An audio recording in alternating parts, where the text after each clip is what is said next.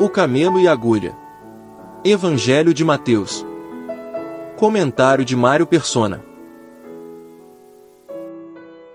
Depois da conversa com o jovem milionário do capítulo 19 de Mateus, Jesus explica que dificilmente um rico poderia entrar no reino dos céus. E continua explicando que é mais fácil passar um camelo pelo buraco de uma agulha do que um rico entrar no reino dos céus. Alguns dizem que camelo é camelo mesmo, outros dizem que é uma corda de amarrar navios. A agulha às vezes é interpretada como agulha de costura e outras como uma pequena porta numa muralha. Seja o que for, Jesus deixa bem claro que está falando de algo que é impossível aos homens. É essa a mensagem. Para os discípulos, aquilo era um choque. No Antigo Testamento, Deus prometia abençoar com prosperidade e riquezas os obedientes. E agora Jesus diz que prosperidade é um empecilho à bênção e salvação. Como pode ser? Simples.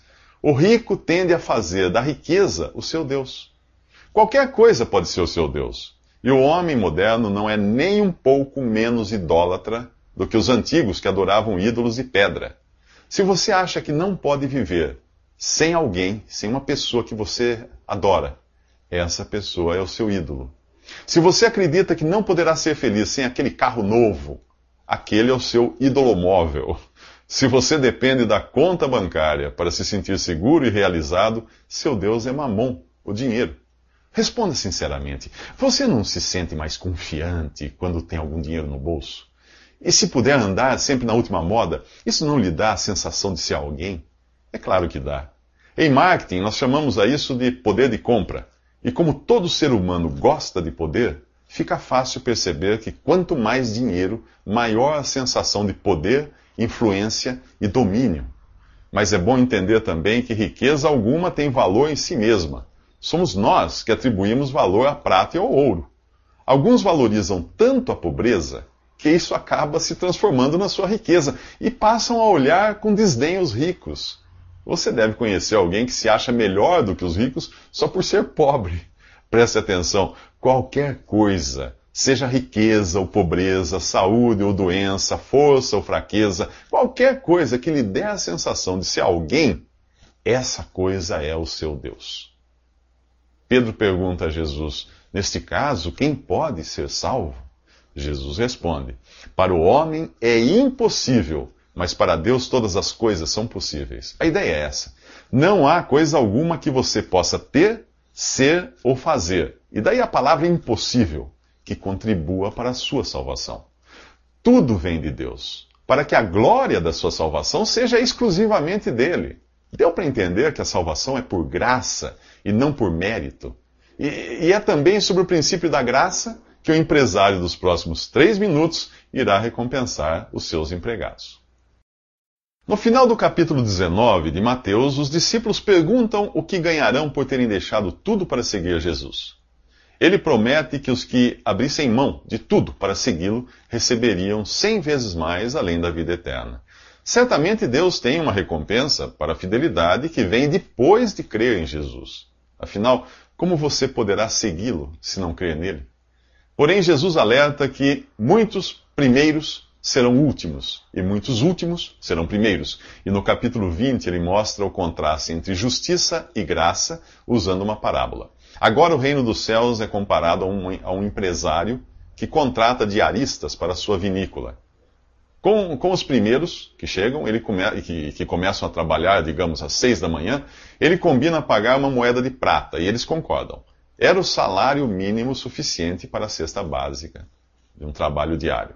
À, medida que o dia passa, ele contrata outros sem combinar o valor. Diz apenas que lhes pagará o que for justo, e eles aceitam. Portanto, apenas os primeiros tinham, por assim dizer, um contrato formal determinando o valor a receber.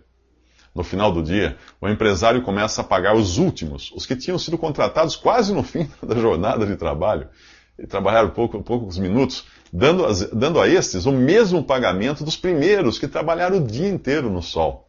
Ninguém reclama, exceto os primeiros, os que tinham um contrato formal. Será que tinham razão? Não, não tinham. O empresário foi justo ao pagar a eles o que tinha sido combinado.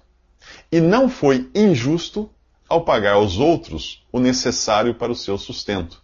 Se recebessem menos, os seus filhos passariam fome. Os primeiros foram tratados com justiça, os últimos foram tratados com graça, a mesma graça que dá a cada um segundo o coração de Deus e não segundo o merecimento do homem. E Deus tem um coração grande e cheio de compaixão. Se você não entender isso, vai achar injusto que um assassino convertido minutos antes da cadeira elétrica receba o mesmo céu de alguém que creu em Jesus quando jovem e levou uma vida de devoção a Deus. Sabe por que você acha injusto? Por se considerar melhor que o assassino. Se Deus tratar você e eu com justiça, seremos ambos condenados, já que todos somos igualmente pecadores e transgressores da lei de Deus. Até na lei dos homens, apesar da pena variar, tanto o homicida quanto o que estacionou em local proibido são transgressores da lei. Para Deus poder ser justo e misericordioso, Jesus aceitou receber na cruz o castigo pelos pecados, tanto do homicida quanto de qualquer outro que crê nele.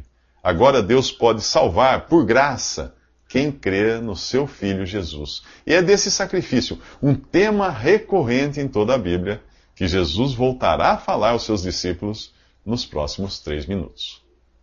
No capítulo 20 de Mateus, você encontra Jesus e seus doze discípulos indo a Jerusalém. Ele chama os discípulos em particular para lhes revelar algo, mas o que diz não é novidade. É a terceira vez nesse evangelho que ele diz que vai a Jerusalém para ser entregue aos chefes dos sacerdotes e aos mestres da lei, uh, para ser condenado à morte e entregue aos romanos para ser humilhado, açoitado e crucificado. Muita gente pensa que a Bíblia é um livro de instruções, algo do tipo: o que devo fazer para ir ao céu? O tema central da Bíblia não é você, e nem o que você deve fazer. A Bíblia inteira fala de Jesus e do que ele fez. O tema central e recorrente da palavra de Deus é Jesus, sua morte e ressurreição. É para isso que ele explica que está indo a Jerusalém, e foi para isso que ele veio ao mundo.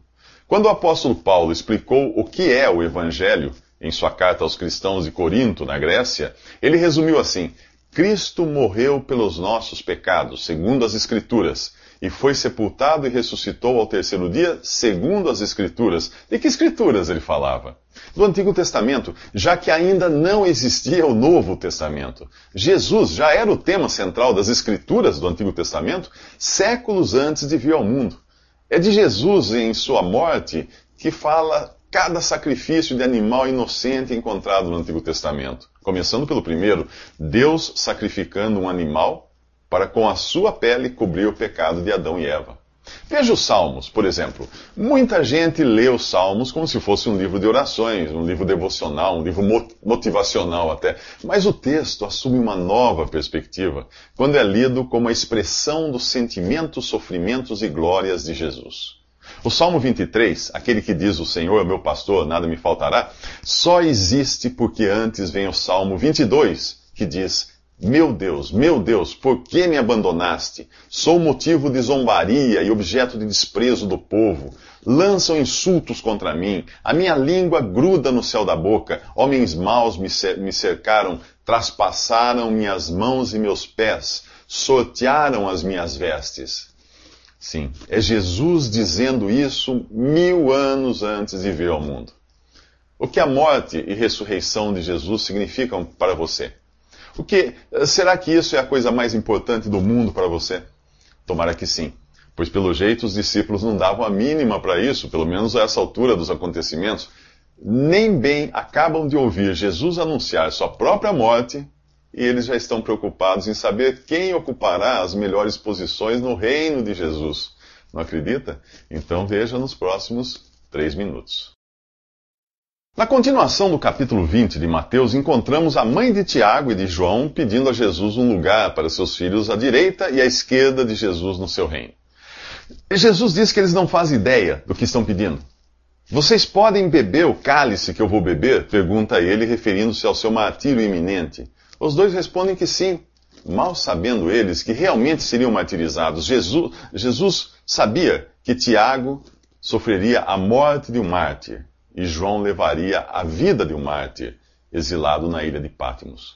Os outros discípulos ficam indignados, provavelmente porque Tiago e João foram mais rápidos em requisitar uma posição. Da primeira vez que Jesus anunciou a sua morte, e essa agora é a terceira vez, Da primeira vez, Pedro o interpelou dizendo que isso jamais aconteceria. Da segunda vez, os discípulos estavam mais interessados em saber quem seria o maior no reino. Agora eles estão preocupados com as posições que irão, que irão, irão ocupar no reino.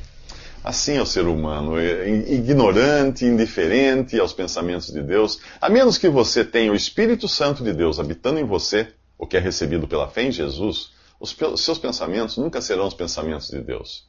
Para responder às pretensões de poder e domínio dos discípulos, Jesus aponta para si mesmo, aquele que não veio visando receber coisa alguma, mas dá o que tinha de mais precioso à sua vida. Ao contrário do que acontece no mundo, para Deus, as pessoas mais importantes são, não são as mais poderosas, não são as que estão no topo da pirâmide, onde todos querem estar. Para Deus, o importante é quem está na base. Se Jesus não tinha vindo para ser servido, mas para servir, que posição os seus discípulos deviam esperar? Como eu e você, os discípulos acreditavam que os mais fortes, inteligentes e poderosos são os que sobrevivem, vencem e dominam sobre os mais fracos. Na natureza pode até ser assim, mas nas coisas de Deus não. Ali estava um que era o contrário de tudo isso, um fraco e humilde servo de todos. Alguém que o mundo em breve veria como perdedor pendurado numa cruz. Jesus tinha vindo dar sua vida em resgate por muitos já pensou nisso? Um resgate é dado para libertar um prisioneiro. Se você acha que é livre, não vai dar valor nenhum a esse, a esse resgate. Mas se você se reconhece como alguém que precisa de libertação, porém acredita que ela seja obtida por seus próprios esforços, será que entendeu por que Jesus morreu? Observe também que esse resgate é por muitos e não por todos. Isso mesmo. Muita gente vai ficar de fora e eu espero sinceramente que você não esteja entre esses.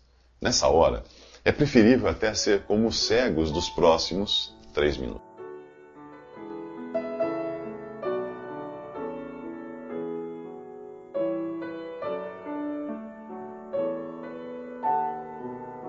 Visite respondi.com.br. Visite também 3minutos.net.